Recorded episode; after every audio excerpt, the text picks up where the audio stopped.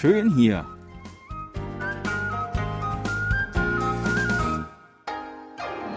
Ausflugstipps für Korea mit Jan Dirks.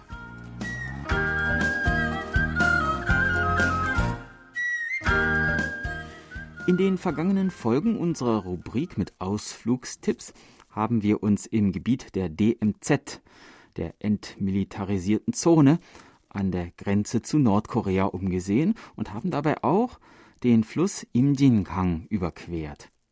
Einer der Zuflüsse des Imjingang ist der Hantan-Gang, der in Nordkorea entspringt und durch die Landkreise Pocheon, Yeoncheon-gun und Torol-gun fließt. Der Hantan-Fluss, insgesamt 110 Kilometer lang und durchschnittlich etwa 60 Meter breit, entstand vor etwa 500.000 bis 130.000 Jahren durch eine vulkanische Explosion. Und so prägen seitdem Basaltklippen, Felssäulen und Wasserfälle die wunderschöne Landschaft des Hantan-Flusses. Der Unterlauf des Flusses wurde als Hantan Geopark unter Naturschutz gestellt und 2018 durch die UNESCO zum Global Geopark ernannt. Will man die Natur am Hantangang erleben und erkunden, tut man dies am besten zu Fuß auf den Wanderwegen entlang des Flusses.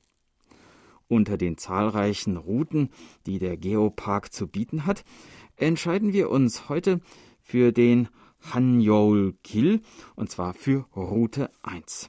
Ein dreistündiger Spaziergang, elf Kilometer am Wasser entlang.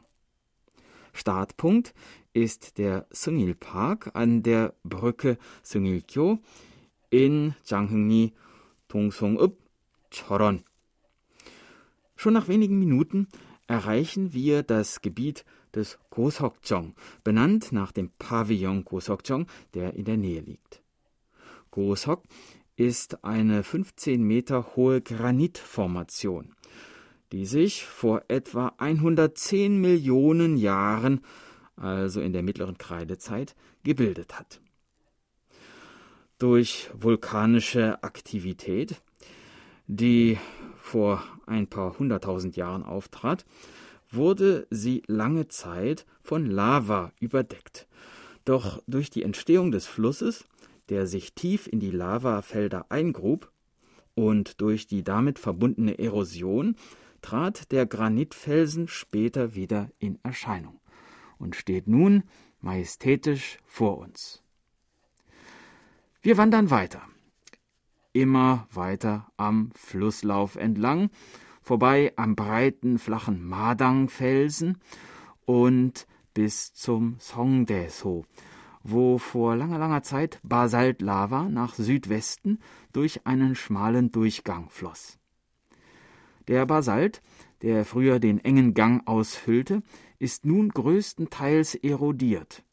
Und so bietet sich ein herrlicher Blick auf majestätische Klippen und Säulenfugen. Sieben bis acht Klippenschichten ragen etwa 30 bis 40 Meter steil empor. Wir laufen weiter am Ufer entlang und kommen an der Täbung-Brücke vorbei. Hier kann man sich, wenn man den erforderlichen Mut mitbringt, auch im Bungee-Jumping üben. Oder, und dies ist eine besonders beliebte Freizeitaktivität hier am Hantangang, man mietet sich mit acht bis zehn Leuten ein Rafting-Boot, zieht die Schwimmweste an, setzt den Helm auf und lässt sich dann entspannt stromabwärts treiben. Ein paar Stromschnellen sind dabei zu bewältigen, aber insgesamt ist die Strecke nach einer fachgerechten Unterweisung auch für Anfänger gut zu bewältigen. Wir aber wollen heute weiter wandern, denn nur ein kleines Stückchen weiter flussaufwärts liegt eine ganz besondere Sehenswürdigkeit. Die Jiktang Pokpo Wasserfälle.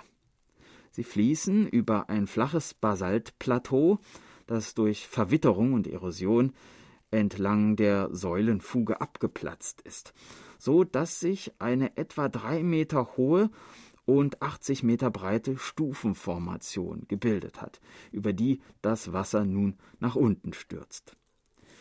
Die Niagara-Fälle von Korea, so werden diese Wasserfälle deshalb auch genannt, was von der Form des Wasserfalls durchaus hinkommt. Von der Größe her natürlich nicht, und möglicherweise hat schon manch ein von der Touristenbroschüre hierher gelockter Ausländer eine leise Enttäuschung erlebt. Aber ein wunderschöner Anblick ist es doch.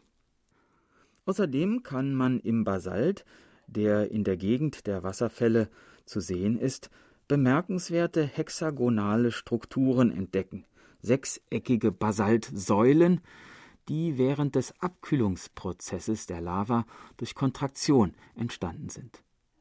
Nicht nur vertikale Säulen, sondern auch horizontale Basaltschichten sind hier im Laufe von Hunderttausenden von Jahren freigespült worden. Der Weg führt nun noch ein ganzes Stück weiter, immer am Wasser entlang, vorbei an der Felsformation Chilman-Am, bis wir schließlich den militärischen Kontrollpunkt Yangjiri erreichen, der uns daran erinnert, dass die nordkoreanische Grenze nicht weit ist. Und hier endet unsere heutige Wanderung. Das war unser Ausflugstipp für heute. Genau 100 Folgen dieser Reihe haben wir nun hinter uns. In der nächsten Woche starten wir die nächste Tour und ich würde mich freuen, wenn Sie dann wieder mitkommen. Tschüss und bis dann sagt Jan Dirks.